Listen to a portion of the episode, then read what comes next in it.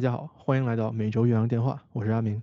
大家好，我是阿祖，欢迎来到我们每周的 episode。嘿，阿祖，前两天咱们跟艾伦聊天，艾伦问咱们说，为什么在 Spotify 和 Apple Podcast 上看不到我们的文案？嗯，是这样的，我觉得我们需要给我们的听众朋友也解释一下。其实大家可以在海外的 Spotify 还有 Apple Podcast 上面找到我们，在国内平台呢，啊，喜马拉雅和微信还有 B 站上，其实都可以找到我们的节目。但是如果大家对我们的图文有兴趣的话，啊，那一定要去看我们的微信公众号或者是我们的喜马拉雅。嗯，对，因为 Spotify 和 Apple Podcast 它不让放图文，所以说如果大家在海外平台上听我们的话呢，可能只能干听，看不到文章。那咱们一定要在这个听觉上也为大家做出更好的表现。我觉得阿祖说的对啊。那阿明，今天我记得我们啊，美国四大体育联盟是不是还剩一个呢？嗯，对啊，今天我就要讲 NHL 国家冰球联盟。那咱们还是按照以前的套路来哈。首先给大家讲一讲冰球的规则，然后呢，咱们再回顾一下冰球联盟的历史。首先来说哈，阿祖你看一下我在这个文案里面放的图，这个冰球的场地，那你知道的哈，是一个溜冰场，对吧？那必须的。这个场地呢，在北美的比赛里面呢，是由一个长六十一米、宽二十六米这么一块冰场构成的。但是呢，在不同的地区、不同等级的比赛里面，这个冰场的大小也是不一样的。比如说国际比赛和大学的冰球比赛，就和北美的这个 NHL 它的比赛场地这个大小有区别。那咱们来说这个球门哈，一般来说都是一个高一点二米、宽一点八米这么一个铁架子组成的。比赛的目标呢，我觉得这个大家应该都知道，啊就是把这个球。打进球门，那你打进了，你就进一个球，对吧？咱们再说说这个冰球的球哈，它说是球，它实际上是一个有二点五厘米厚、七点六厘米直径的这么一个黑色的硬橡胶做成的这么一个圆饼，它的重量呢大约是一百七十克。好，那比赛开始的时候呢，是在这个冰球冰场的中心做争球，这其实和篮球是一样的嘛。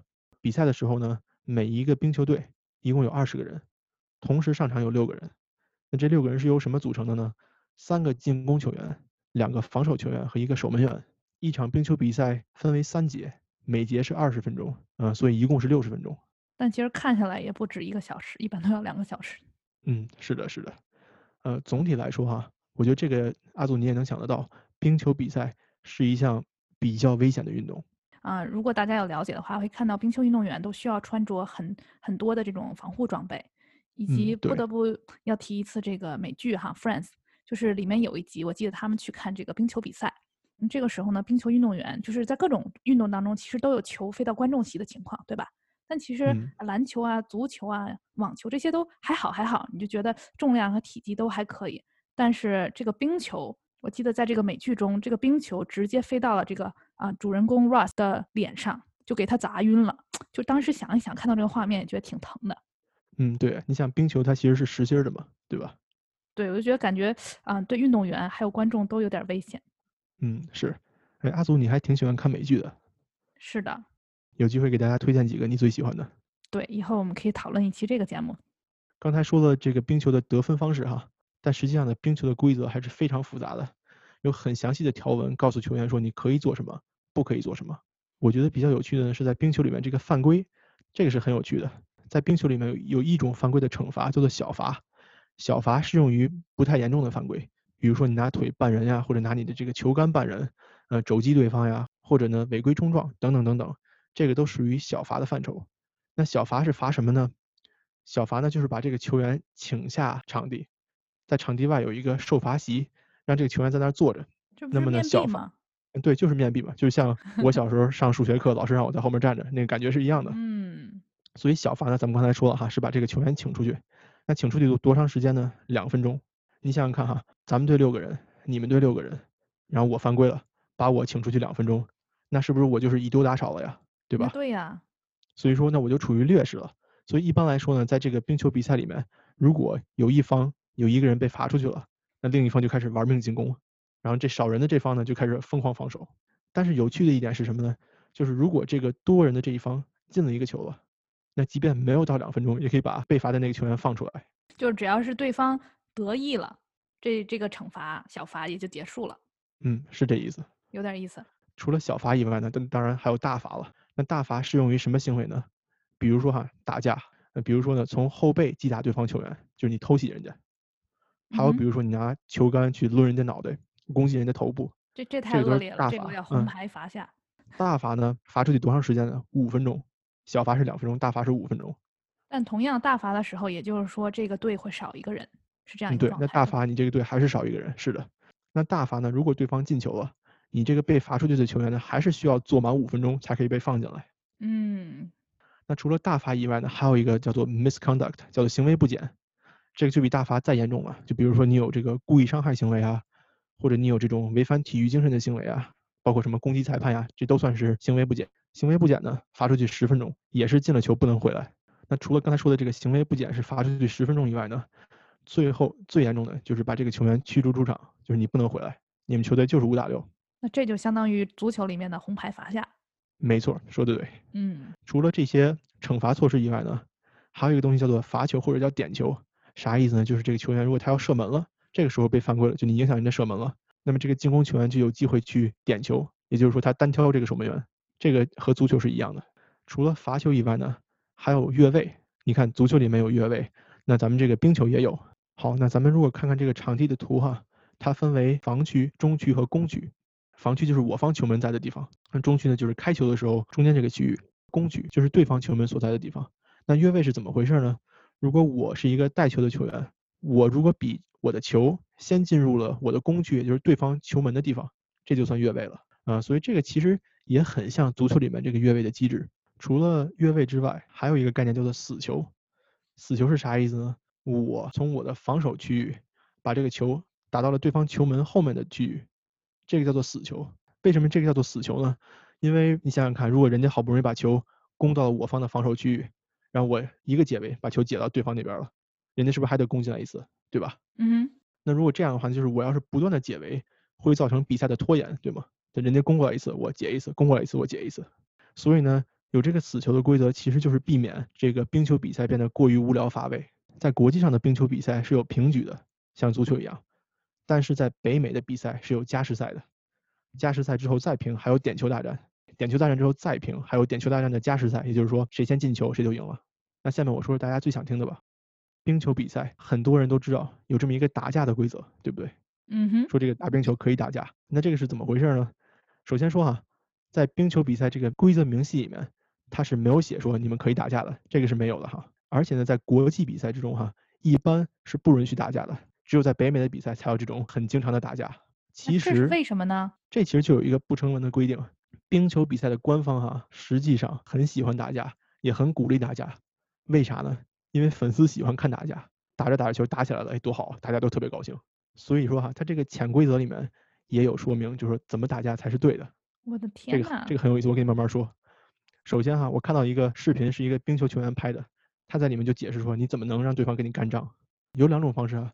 第一种方式是你可以滑冰滑过去，邀请对方，你就问他说，哎，你想不想打一仗？或者你也可以不问，直接打，这个也是可以的。在打架的时候呢，你是不可以摘掉头盔的。也就是说，比如说我看到你，我想过去打你，我一边滑过去一边把头盔摘下来，这个是犯规的，你不能摘。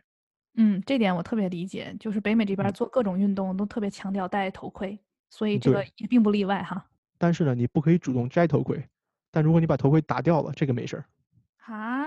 如果在比赛之中一旦出现打架的行为，裁判呢就会立刻吹停比赛，然后呢大家一起来看他们打架。什么时候停止呢？打到其中一个人倒地为止。那倒地我指的是倒在冰面上啊，不是土地，冰面上。木有土地。然后呢打完了之后呢，裁判把这两个人都罚出去。那具体这个惩罚的力度，也就是说是那个两分钟的小罚，还是五分钟的大罚，还是十分钟的这个超长惩罚呢？主要是看以上这些规则，球员们打架的时候有没有遵守。这里面其实也有一些潜规则哈，比如说你你不能偷袭，你想跟人打架的话，你要从正面冲过去，你不能从后面冲过来，不能敲击人家后脑。然后呢，你的对手如果倒地以后呢，你也不可以继续打，把他打躺下来就可以了。而且打架的时候呢，你不能拿球杆，你得用手打，你不能拿球杆抡。哦，这样啊？嗯，对。刚才我还在想呢，就是你用球杆的话，实在是非常的危险。那不就械斗了吗？是不是？但是他们也是戴手套的吧？不，你不能戴手套。就那我就是要打架，我就是要把我球杆放下，然后手套摘掉。对，因为为什么要摘掉手套呢？因为手套其实是增加了你这个拳头的打击面积，也就是说给对方造成了更大的伤害。所以他们要求是说，如果你想打架，把球杆放下，把手套摘了，不能摘头盔，你可以滑过去跟人打架。天呐，阿明，你对此真的是深有研究啊！这次啊，我特别仔细的看了一下这个规则，感觉很有趣啊。最后再说一点哈，在冰球里面打架呢，另外一个不成文的规则是啥呢？就是你必须得单挑，你不能群殴。所以说最后的结果呢，就是一旦打架打起来了，一般来说你在场上会看到两队的球员会捉对厮杀，就是一打一，你不会看到说三打三呀、三打四这种情况是不可能发生的。嗯，那观众的眼睛也是看不过来了，到时候。咱们上面说了哈，这个联盟其实是在私底下鼓励打架的，为什么？因为这个打架很热血嘛，粉丝喜欢。那我也可以理解，大家有兴趣的话呢，可以去网上看一看这种冰球打架的合集视频，挺不错的。我听说他们有球员在训练过程中哈，也会训练说怎么能一边滑冰一边打架，就是你出拳的时候怎么能出的更稳准狠，也挺有意思的。对于十八岁或者十六岁以下的听众朋友们，这点我们并不鼓励哈。阿祖说的对。好，说完了打架，不是说完了冰球呢，咱们来谈谈这个冰球发展的历史。早期的冰球其实是来自于曲棍球的，曲棍球的英文叫 field hockey。这个冰球呢是由一些欧洲的国家，比如说英国、苏格兰还有爱尔兰。这些国家的移民以及这个部队，他们带到加拿大的，那这个传播过程呢，其实是发生在十七世纪。那咱们再说说这个 hockey 哈，冰球不是叫 ice hockey 吗？这个 hockey 这个词其实是来自于法语的 hocket，hocket 指的是什么呢？是牧羊人手里拿的棍子。所以说呢，也可以看出来哈，这个冰球也是来自于一种以棍子击球的游戏方式。那这种棍子击球的游戏呢，如果你去看看这种古希腊的文献或者艺术作品里面，它也是都有提及的。咱们再说说这个球哈，冰球的球。它是一个圆饼形状的，对，那最早呢，其实它不是这个形状的，也就是一个正规的球。但是在一八六零年，在加拿大的安大略省有过这种最早用圆饼形的冰球的记载。当然，我看到一些资料，它的说法不一样，有的地方说是一八八零年，有的地方说是一八六零年。那阿祖，你说把这个冰球的球做成圆饼的形状是有什么好处呢？嗯，我觉得第一是它因为在冰面上嘛，所以它更容易在冰面上滑行。第二就是经常在冰球比赛当中，你会看到这个球有这种啊飞起来的短时瞬间。我觉得如果是扁平的形状的话，会更加顺滑。嗯，我读到的也是这样的。把冰球做成圆饼形状的，它也是有效的防止了这个球崩出场地。历史上第一场有记载的冰球比赛发生于1875年，加拿大的麦基尔大学。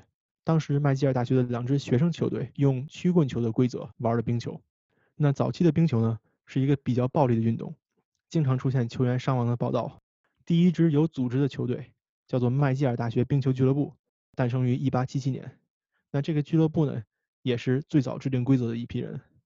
当时的规则是说每个球队上场九个人，而不是现在的六个人。到了19世纪末，1885年，第一个冰球组织叫做 Amateur Hockey Association（AHA） 诞生了。那这个组织呢，也参与了制定规则。呃，到了20世纪初呢，球棍的生产技术提高了。能用到这种统一规格的球棍了，而且护具也开始使用了，所以说球员的伤害就减少了。在一八九三年，当时的加拿大联邦总督，呃，为什么有这个总督这个词呢？是因为加拿大当时是个殖民地嘛。那个时候的加拿大总督，他的名字叫做 Frederick Arthur，弗雷德里克亚瑟。他在一八九三年赞助了比赛的冠军奖杯，这个奖杯叫做斯坦利杯，一直沿用到现在。那你说这个叫亚瑟的人，为什么赞助一个斯坦利奖杯呢？是因为哈，这个总督弗雷德里克亚瑟，他在当时的贵族称号叫做 Lord Stanley of Presto，翻译过来就是普林斯顿的斯坦利勋爵。也就是说，这个奖杯其实是以他这个贵族称号来命名的，所以叫斯坦利杯。一八九九年，在加拿大又有一个联盟成立了，这个联盟叫做 Canadian Amateur Hockey League，翻译过来就是加拿大业余冰球联盟。那你说阿祖啊，为什么这个加拿大老成立业余联盟呢？我不知道啊。人家加拿大的文化，大家都很客气，对吧？人家觉得你搞体育、搞自己的兴趣爱好还收钱，不不纯洁，所以我们就不能搞职业，一定要做业余。所以咱们说哈，加拿大人觉得这个体育搞成职业的不纯洁。所以呢，第一支职业冰球队是在1903年的美国密歇根州建立的。当时这个球队的拥有者呢是一个当地的牙医，那这个牙医呢也从加拿大引进了一些球员。嗯，请问这位牙医是怎么回事呢？人家就是个有钱的牙医嘛。真是厉害，发展一下个人兴趣爱好哈。嗯，咱们继续说哈。一九一零年，现在的这个国家冰球联盟 NHL 的前身 NHA 在加拿大建立了，也就变成当时最强、最受欢迎的联盟。但你想想看哈，这个一九一零年那个时候，你打冰球是不是这个场地也是一个很困难的事情？对，就是如果你露天吧，有点太困难了。但如果你要在室内的话，其实成本还蛮大的。对，所以也是因为这个联盟的建立哈。呃，因为有打比赛的需要，所以呢，这个人造的冰场开始变得更加流行了。那以前打球嘛，你想想看，找一个湖，它冻上了，我可以去打冰球，对吧？然后再有个人掉进去。现在呢，有这个人造冰场了，大家就可以什么时候打都行。也就是说，这种限制会更小一点。嗯，对。那咱们说哈，这个 NHA 联盟，它其实还改变了一个规则。原来一个队不是上场九个人吗？他们改成了上场六个人。那这个六人的规则一直沿用到现在。那为什么当时改规则呢？据传说是因为想降低这个比赛的成本，也就是说你从给九个人工资变成给六个人工资，能省点钱。这个是传说啊，这个传说。那么呢这个 NHA 联盟在一九一七年为了能够剔除一个俱乐部解体了。当时在这个联盟里面有一个俱乐部呢，其他的俱乐部都不喜欢他，想把他踢出去。但是呢，由于这个组织的限制，你又不能把人踢出去，所以大家就想，那好吧，那咱们就把这个联盟解散了，然后呢，咱们再重组一个联盟，不带他，这样他不就没了吗？所以呢，在这个一九一七年的时候，NHA 解体，NHL 建立，那 NHL 就是现在的国家冰球联盟。在一九二四年，第一支美国球队加入了 NHL，这支美国球队是啥呢？波士顿棕熊队。在这之后呢，NHL 国家冰球联盟经过几番的合并扩张，才有了今天大家看到的 NHL。咱们最后再聊点别的哈。一九二零年呢，冰球第一次进入了夏季奥运会。哎，你看这个事儿，夏季奥运会是吧？所以，所以呢，到了一九二四年的时候呢，冰球就改成了冬季奥运会的项目。可能大家也觉得好像不太对。夏天观赛的话，也会有一种很清凉的感觉啊。嗯，也是。值得一提的是，这个冰球作为奥运会的项目哈。一直是一个男性项目，那么呢，女性冰球奥林匹克比赛，在一九九二年的时候才被正式通过，成为一个比赛项目。那到了一九九八年，日本长野市的第一次冬奥会的时候，才有这个女性冰球的比赛。嗯，那还是蛮近期的事情。阿祖，你看，在中国哈，好像可能也是我不认识人，感觉好像身边打冰球的人不是很多，对吧？对，就是小时候你会看到很多人去啊打篮球啊打排球，但是很少会听说有人去打冰球。嗯，我连我连滑冰都不会。其实说到这个，我特别想说一句哈，就是尤其是来了美国以后，我有一方面感受特别深刻，就是这边的呃很多美国人吧，或者说这种条件比较好的美国人，他们会有这种从小就去滑冰，尤其是滑雪，就是这种冰雪运动的这种经验，对吧？我觉得相对于我们中国文化来说，还是嗯比较少见的。我记得特别清楚，有一次就是我去滑雪场，我很菜鸟那种，你懂吧？然后呢，我当时就颤颤巍巍的在那山上默默的滑着。这个时候有一个大概我感觉就是四五岁的小男孩，他当时还滑了一个单板。就是滑雪场，它这个有的时候地面是不平的嘛，它会有这种凸起，像障碍一样。当时那个小朋友就滑超快单板，然后从旁边过去，在空中翻转了三百六十度，稳稳的就继续滑行。当时我就觉得，哇哦，那他们真的是从小练起来的。阿祖，你看人家，你看你还扶着边走，没，那山上都没有边儿，我跟你讲，超惨的。刚才你说这个家庭条件比较好的人，他们可能去更多的做冰雪运动哈，这也是我正想说的。你你知道你知道英达吗？著名的导演。啊哈，知道啊。人家他的儿子就是一个特别出名的冰球运动员。是，其实我知道我们啊听众里面也有一些这种小朋友的家长，就是很多家长其实就像在中国一样，其实在美国上大学也是有这种体育特长生的。如果我们比较各种运动来说的话，冰球这项运动，如果你想走特长生路线，其实成本是非常高的。嗯，对。再给你说一个哈，听说过李天一吗？李天一啊，我听说过。对，就是那个名声不太好哈，人家也是从小打冰球的。那么以上呢，就是美国四大体育联盟的最后一集 NHL 国家冰球联盟的全部内容。如果大家想回顾我们的往期节目，我们还有聊到比如 NBA 啊、MLB 呀，还有接一下行吗？还有哦，还有 NFL 啊。都可以听到，对，所以其实大家可以回顾我们的节目。哎呀，我总算把这系列讲完了，可累死我了。嗯，我觉得非常有趣，真的。因为说实话，在美国文化当中，我们也能感受到，就是体育是他们非常大的一个啊这种业余爱好。就无论是啊作为小朋友或者比较年轻的这种人，他们会在学校参与很多的体育活动。人们也特别喜欢去观赛，这也是他们茶余饭后经常会讨论的一些话题。所以说呢，了解这些运动。其实也是了解美国文化里面的很重要的一步。嗯，感谢阿明给我们分享，让我们这个对这些运动啊，还有体育联盟的历史以及这种游戏规则有了这种啊比较完整的认识。阿明，你记得之前我们有一期节目是讲这个夏令时，对不对？啊，我记得了。对，所以今天我们还在讲一个呃另外跟时间有关系的话题，就是说为什么不存在华盛顿时间？啥意思？啥意思，对吧？就是中国，大家都生活在中国。每当说到我们说到时间的时候，大家都会说北京时间，对吧？那华盛顿时间是什么呢？虽然没有这样一个东西，那华盛顿时间是什么呢？华盛顿时间就是华盛顿 D.C. 特区的时间吗？对对对，对吧？但是从来没有在美国，你从来没有听说过大家都按照华盛顿时间来走。所以其实我觉得啊，这个事情是我们就是不以为然，但其实在生活中经常遇到的一件事情，对吧？就比如说咱们有时候跟咱们的好朋友艾伦聊天，还有上次跟我们的嘉宾灰灰聊天的时候，我们都要考虑，因为他们所处的地点，一个是在美西，一个是在这个加拿大，也是西岸的温哥华。所以其实我们想跟他们一起聊天的话，哎，要算一下，说，哎，你那儿几点？我这是晚上几点？对，有时候感觉不是特别方便，经常会误事儿。对啊，就是他说七点半，我心想好七点半，最后发现是他的七点半，但并不是我的七点半。除此之外呢，我在面试工作的这种啊过程当中，也有遇到这种时区的困扰。你得考虑一下你的面试官他在哪儿，然后你在哪儿，这样才能安排时间，对吧？对，所以呢，我发现就是在这种啊邮件来往的过程当中啊，尤其是面试这种非常重要的这种约定。一定要特别去看一眼他说的这个时间后面这几个字母，对吧？啊，如果东部时间咱们叫 EST，如果是这种西岸，它叫太平洋时间，它叫 PST。对对。还有什么呢，阿明？还有就是美国中部时间嘛，CST，对不对？对对对，很好很好，阿明这个小考再次再次通过了。对，所以你想想，除了咱们跟咱们的好朋友们聊天啊，还有这种工作和面试中会遇到这种不同时间状况，还有一种就是。啊，在不同的州之间旅行的时候，或者出差的时候，你有没有发现，就是也要注意这个时间？有，但是咱不是好长时间没旅行了吗？美国这疫情。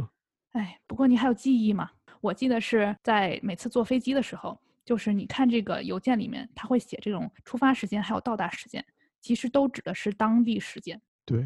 所以呢，这三种情况还是我觉得在美国学习啊、生活、工作特别常见遇到的三种情况。所以今天我们就来讲一讲，说，哎，为什么不存在华盛顿时间？这个美国的不同时区到底是怎么来的？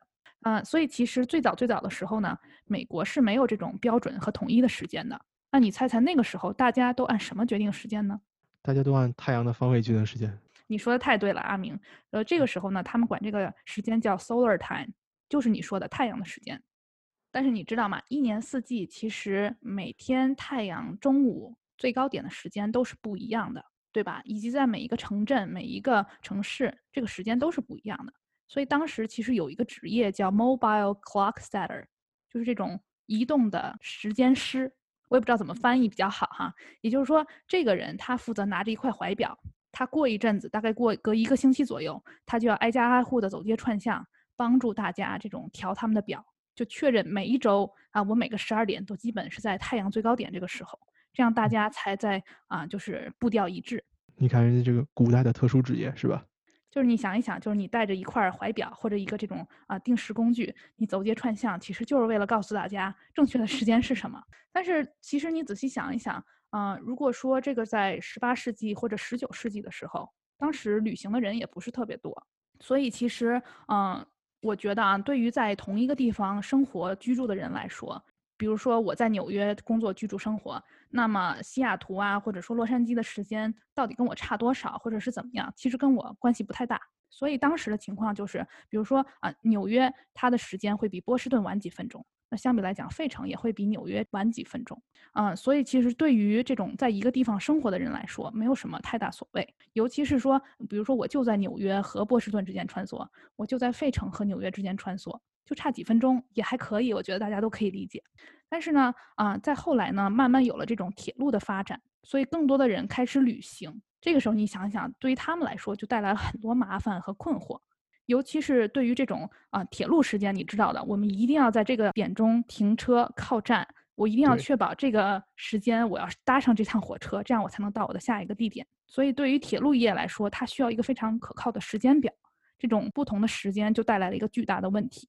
所以呢，在一八八三年四月十九号的时候，啊，现在我们也有这个报纸叫《纽约时报》嘛，《New York Times》，它的这种头版报道就说，现在呢，美国的各条铁路一共采取了五十六种时间标准来编制运行。你想象一下，乱套了。对，就是这个不同的时间让这种铁路的运作非常混乱。那你说，比如说十二点上车，那到底是哪个十二点？我的表是上个星期刚刚调过的，那我要去的新一个城市，他也刚刚调了他们的表。那他说的时间到底是哪个时间？就我觉得大家都会有一种困惑。既然出现了这个问题，总有人会跳出来解决，对吧？这个时候我们又不得不提到我们的好邻居加拿大了。当时有一个加拿大人啊，他叫斯坦福 Fleming，Stanford Fleming。他当时起草了一个类似于今天我们所使用的这种世界时区的这种方案。他当时提出的想法呢，就是啊，在地球上一共可以分出二十四个时区，也就是说按这个经度来分，每十五个经度呢为一个时区，这样地球这么一圈下来三百六十度，这样正好是每十五度一个时区，一共二十四个时区这样一个状况。啊，这是最早相当于比较早有所记录的一个想法。其实这个美国这种问题你懂的，就跟如今其实也非常类似，就每一个州都有每一个州的想法，每一个地方想法也不一样。直到一八八三年的春天，各大铁路公司的头头们他们说不行，咱们得坐下来讨论讨论这个问题。于是他们就召开了一个铁路时间大会，叫做 The General Railroad Time Convention，听上去特别的这种 大型，是不是？高端。这是相当于他们的一次讨论哈。当时是在密苏里州的圣路易斯这个城市。他们当时的想法是可以做五个时区，其中几个是我们今天见到的时区哈，就比如东部时区、中部时区、山地时区、太平洋时区，还有一个是省时区。这个呢，我并没有在今天的时区当中看到了哈，我也没有看到它当时到底是什么意思。但你可以看到，当时大概是分成这样五个时区。接下来呢，这个这件事儿没算完，因为呢，你懂的，这个一下开一个会也不行，解决不了问题。于是呢，啊，这个铁路时间大会。在一八八三年的十月，也就是说六个月以后，又在芝加哥召开了一次。这次会议上基本确定啊，当年的这个十一月，他们决定正式启用这种不同的时区。其实对于大部分的城市来说呢，他们只需要做出几分钟的调整，并不是说我现在八点一下就变成什么六点半，没有这么严重。所以其实还可以。媒体呢，比如说当时这些报纸，他们也有出文章，具体的解释如何操作。就是说，相当于提前通知大家这么一声，哎，我们这个时间要有变化了。还有一点特别有意思，就是珠宝厂商他们有这种提供调整时间的服务。为啥呀？珠宝厂商嘛，一般很多都是卖手表的，所以就是为了自己的生意，一方面哎宣传我们的表多么准时，对吧？我们还给你免费啊，来给你校正时间，这样以后你就特别有靠谱的时间了，对吧？同时你也懂得，在这种文化下，一定是有人有地方他不配合的。其中有一个呢，就是肯塔基州的路易斯威尔这个城镇。所以相当于它不是，我认为不是一个人口非常聚集的地方，相当于我们就我们说的村儿一点。它直到刚才我们说了嘛，一八八三年十一月的时候，不同的时区的方案开始生效。那么到一八八四年，也就是第二年的六月底的时候，路易斯威尔这个城市除了银行以外，其他的这种商业都仍然按照太阳时间来做生意。所以你可以想象，就是对于当地的人来说，就是很困惑嘛，就你们到底是按什么时间呢？这个城市挺横啊，横吧？这只是一个小例子，我觉得应该是还有很多其他的城市也是这样。如果你想一下嘛，就毕竟是一样新东西出来，刚开始都不太顺畅，会有一些这种啊反对的声音。对，在美国这种小部分群体抵制，其实也不是一个个案。嗯，我们管这个叫什么词儿来着？顽疾是吧？接下来呢，大概在一八九零年这段时间呢，啊，这种不同的时区以及这种标准时间的运作。渐渐的被接受和采纳为日常生活的一部分，但是你懂的，这个只是大众的接纳。我们一直没有强调说它有法律通过这件事，对不对？所以这件事情一直持续到一九一八年，这个时候美国政府才正式颁布了这种标准时间法案。所以这是一个简单的概述，就是说啊，我们现在比如在美国生活啊，这个时区是怎么来的？所以呢，其实很多人啊，把这件事情当做一个理所当然的存在。更多人不知道的是，其实这是源自于啊解决铁路问题的这么一种想法，我觉得还是挺有趣的哈。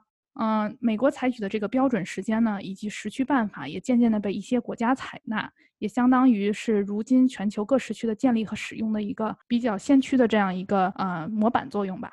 所以现在呢，美国一共有六个时区，它们分别是东部时区、中部时区、山地时区、太平洋时区。还有两个比较特别哈，叫做阿拉斯加时区和夏威夷时区，因为这两个地方的它的地理位置比较偏远嘛。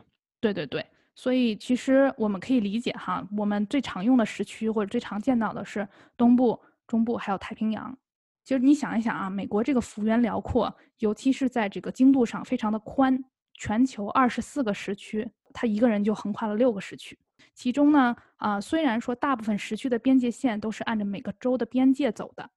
但是其实还有十三个州，它是横跨两个时区的，所以也就是说，呃，你相当于虽然在一个州生活，但你可能时间还会差一个小时这样一个状况。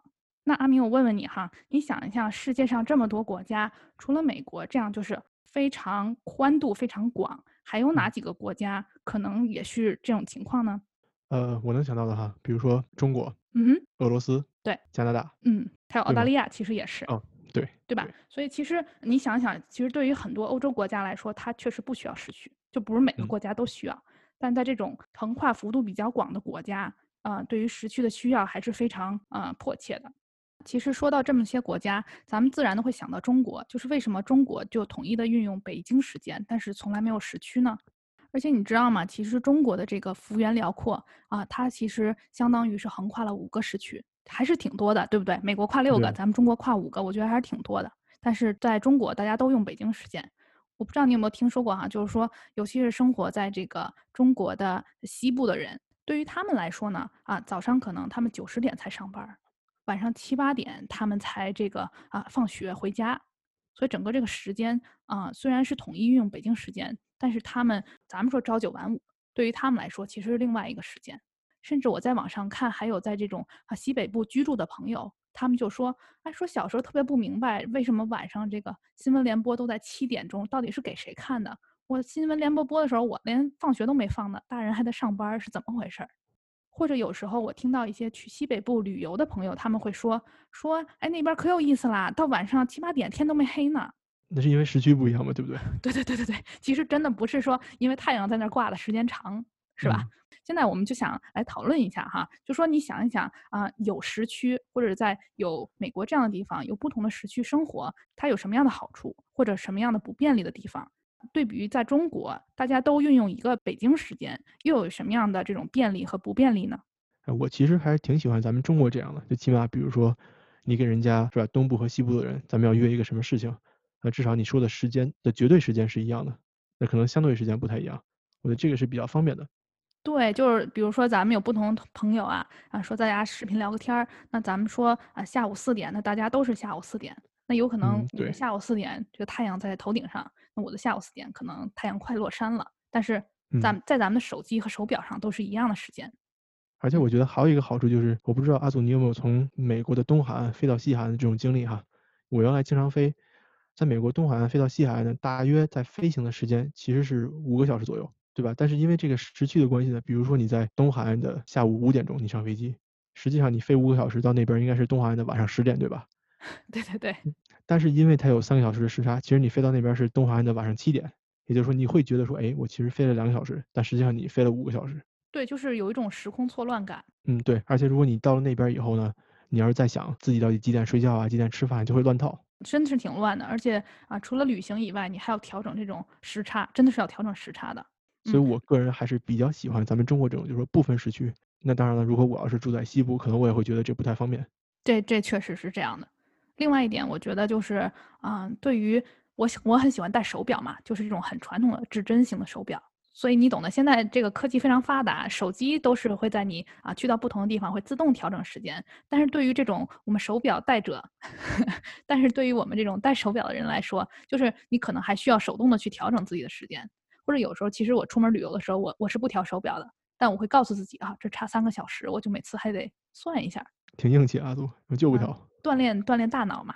其实说了这么多这种便利和不便利的一点，我想跟你分享一下我看到的这种啊原因，就是说为什么会有这样的情况。